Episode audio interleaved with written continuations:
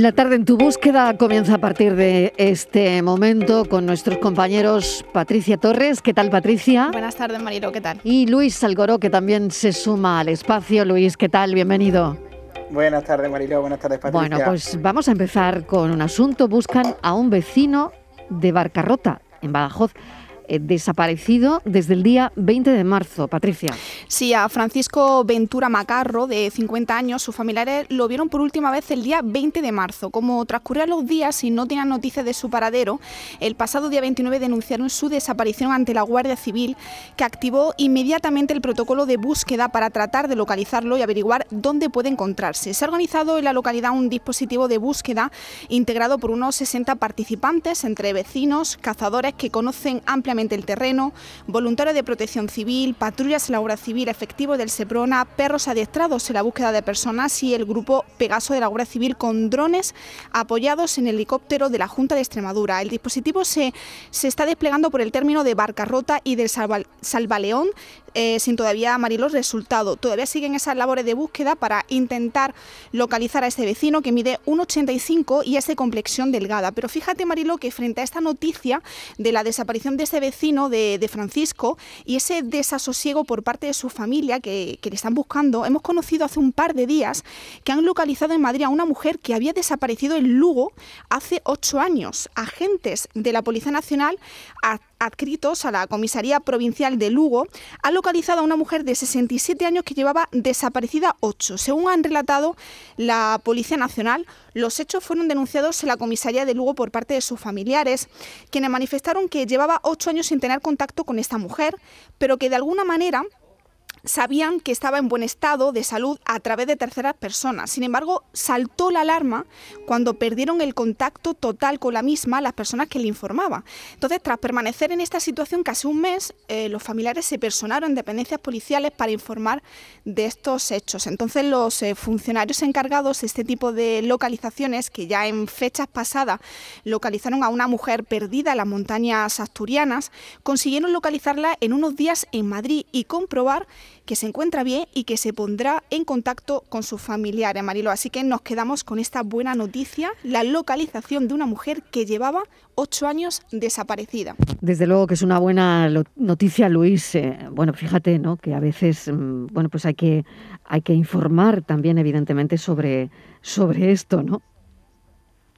Totalmente. Al final eh, nuestra sección sirve también para eso, ¿no? Para que veamos que hay desenlaces que pueden ser felices y que esa esperanza no se pierda hasta, hasta el último momento.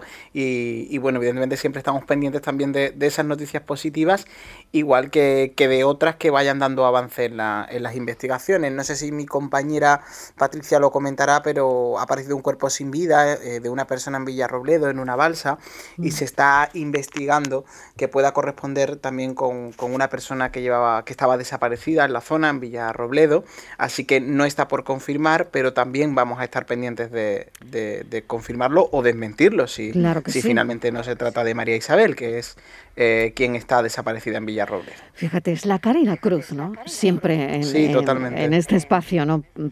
Se cumplen 34 años sin David Guerrero Guevara, conocido como el niño pintor. No lo hemos olvidado nunca, además, ¿no? Tenía 13 años cuando el 6 de abril del año 1987, desapareció sin dejar rastro. 34 años con sus días y con sus noches, Patricia. Sí, aquella tarde del mes de abril, David de 13 años salió de su casa situada en la barriada malagueña 25 años de paz, en dirección a la Galería de Arte La Mesón en pleno centro de la ciudad, ya que se exponía un cuadro suyo, un retrato del Cristo de la Buena Muerte. Allí iba a ser entrevistado por el periodista Paco Fadón de Radio Popular. Llevaba su bonobús y un plano realizado por su padre que le indicaba el camino a seguir. Luego David tenía previsto ir a la peña El Cenachero, de donde desde hace menos de dos años recibía eh, clases en una academia de pintura. El padre de David, Jorge, fue a recogerlo, como de costumbre, pero al llegar le dijeron que no había acudido. Después se dirigió a la Galería de Arte y tampoco tuvo noticias, y la entrevista para la que había quedado nunca llegó a realizarse. Según las investigaciones policiales de la época, ni siquiera se tenía certeza de que hubiera subido a aquel autobús. Tan solo su madre Antonia le vio salir a la calle aquel día sobre las 6 de la tarde y a partir de ahí nadie le vio. Tras la denuncia de los padres, las primeras investigaciones policiales se encaminaron a los contactos realizados en el mundo del arte, donde David comenzaba a ser considerado un joven genio. La policía también descartó el secuestro por motivos económicos, porque la familia no recibió nunca una petición de rescate. Eso sí, los padres llegaron a ofrecer una recompensa de un millón de pesetas a quien facilitara alguna pista fiable. Todo ello gracias al dinero aportado por familiares y amigos dada su apretada situación económica. La Interpol calificó este caso de desaparición extrema, es decir, sin pistas. 34 años después, la policía mantiene el caso abierto, pero los escasos indicios no han revelado lo que pudo pasarle a David. Vamos a escuchar, Mariló y Luis, eh, un fragmento de su última entrevista hablando del cuadro que ese día quiso ver en la exposición y junto al que fue retratado tres días antes de que se le perdiera su rastro. ¿Cuántos años tienes? Trece. ¿Y qué has pintado? Un Cristo. ¿Qué Cristo? El de la buena muerte se llama. El de la buena muerte. ¿Tiene para ti alguna connotación especial? ¿Cómo qué? ¿Algún sentido especial Cristo de la Buena Muerte o es que le ves eh, más artístico que otros? Así que es el que más me gustaba. La desaparición de David Guerrero se ha convertido en uno de los mayores misterios sin resolver por la policía española. Su madre Antonia y sus hermanos Jorge y Raúl continúan buscando respuestas a los interrogantes Marilón. Antonia Guevara es la madre de David. Antonia, bienvenida. Gracias por estar con nosotros esta tarde. Hola, buenas tardes. Bueno, usted ha dicho tantas veces que no hay nada nuevo. Las pistas que llegan, pues la mayoría no son fiables, no sirven, ¿no? Nada. Pero el caso no está cerrado, ¿no? No, no. El caso sigue abierto, y pero claro, fíjate, después de 34 años, ya, lo que sé, hmm. te pasa tantas cosas por la cabeza que, ya no sé qué decirte.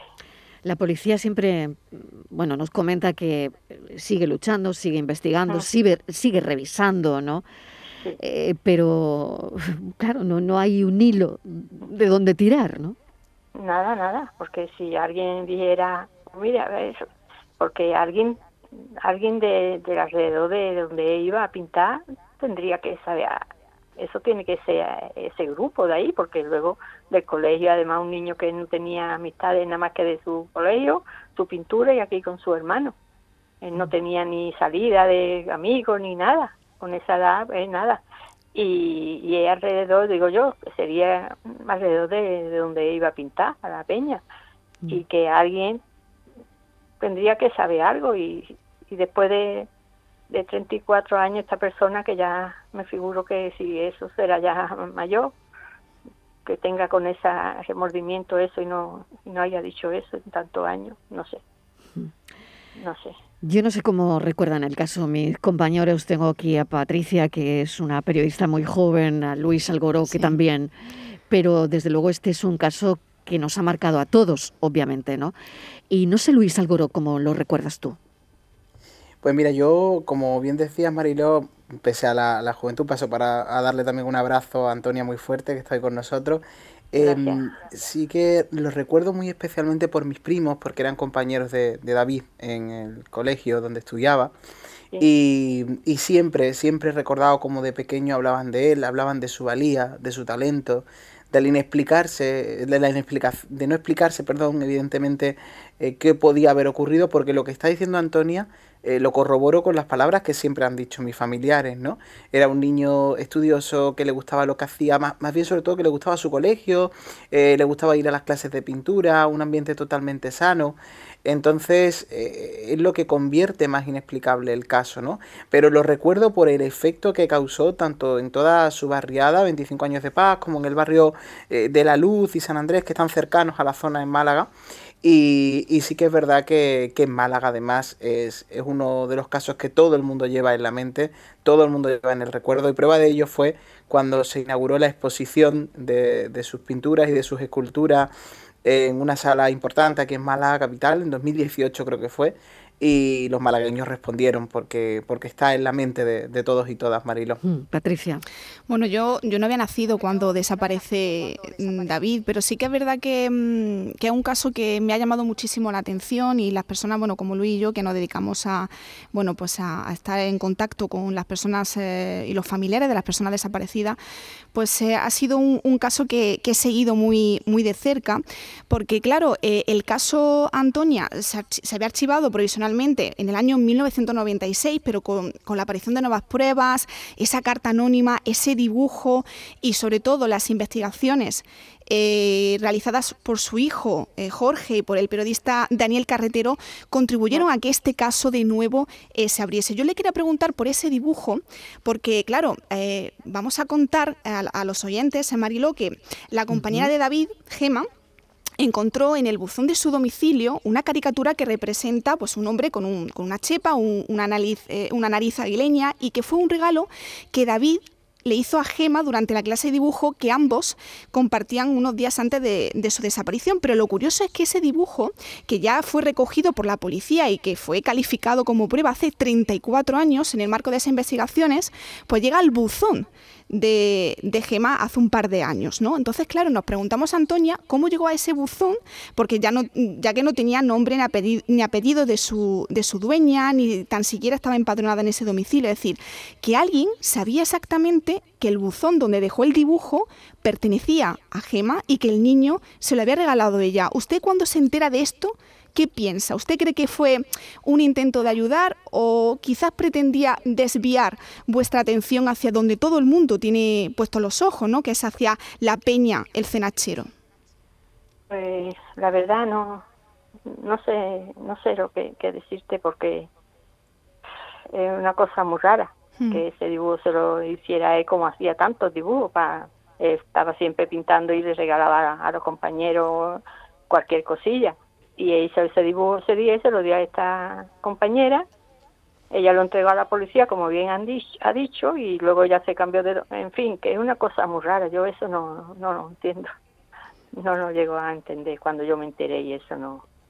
¿Y la policía ha encontrado alguna explicación? ¿A usted le ha dicho algo la policía no, bueno, Yo eso no, no, que yo sepa, no, eso mi hijo el que está en contacto y eso, y pero que no, no, ahí no ha habido, no ha habido prueba de nada. En, su día, eh, Marilo ya se especuló con la, la posibilidad de que ese personaje que había eh, dibujado David, eh, pues tuviese cierta similitud con ese turista suizo que, en su momento fue investigado.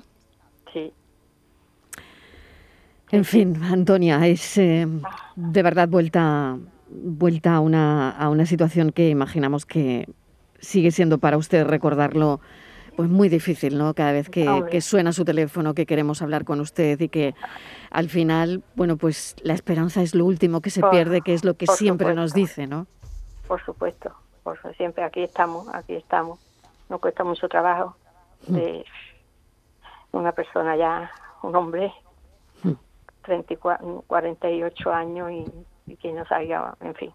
Es mm. que la cabeza te da tanta vuelta que no, no sé lo que decir, lo comprende. Antonia, lo comprendo perfectamente y le agradezco enormemente que haya charlado con nosotros, que se ha cumplido, pues esos 34 años sin David Guerrero.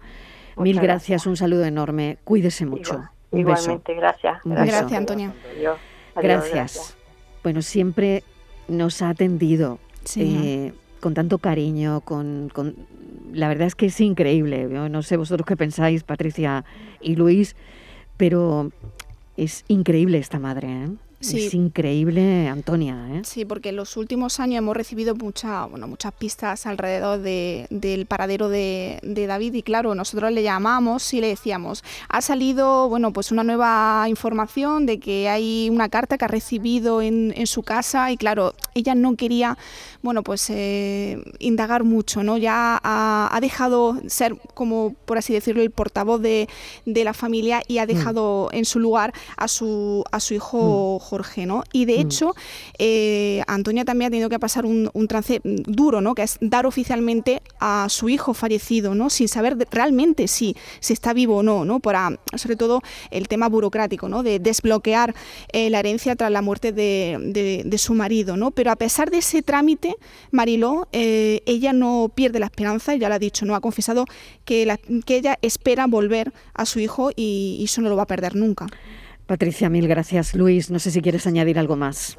Totalmente, yo creo que resumidamente al lado de la palabra constancia viene la imagen de Antonia Guevara, sin duda alguna en su búsqueda y pese a haber tenido, como ha dicho Patricia, que dar por fallecido a un hijo, fallecido legalmente, pero no emocionalmente, no moralmente y Antonia es un ejemplo para todos eh, los que estamos hoy aquí, para los que nos están escuchando y para el resto de familias que sienten a Antonia como una madre, como una abuela para los más jóvenes, como un referente eh, para seguir buscando a sus familias. Así que un lujazo haber tenido hoy Antonia porque siempre te, te llena el alma de muchas emociones. Así que qué buen momento el que hemos vivido. Desde luego que lo es, desde luego que lo es.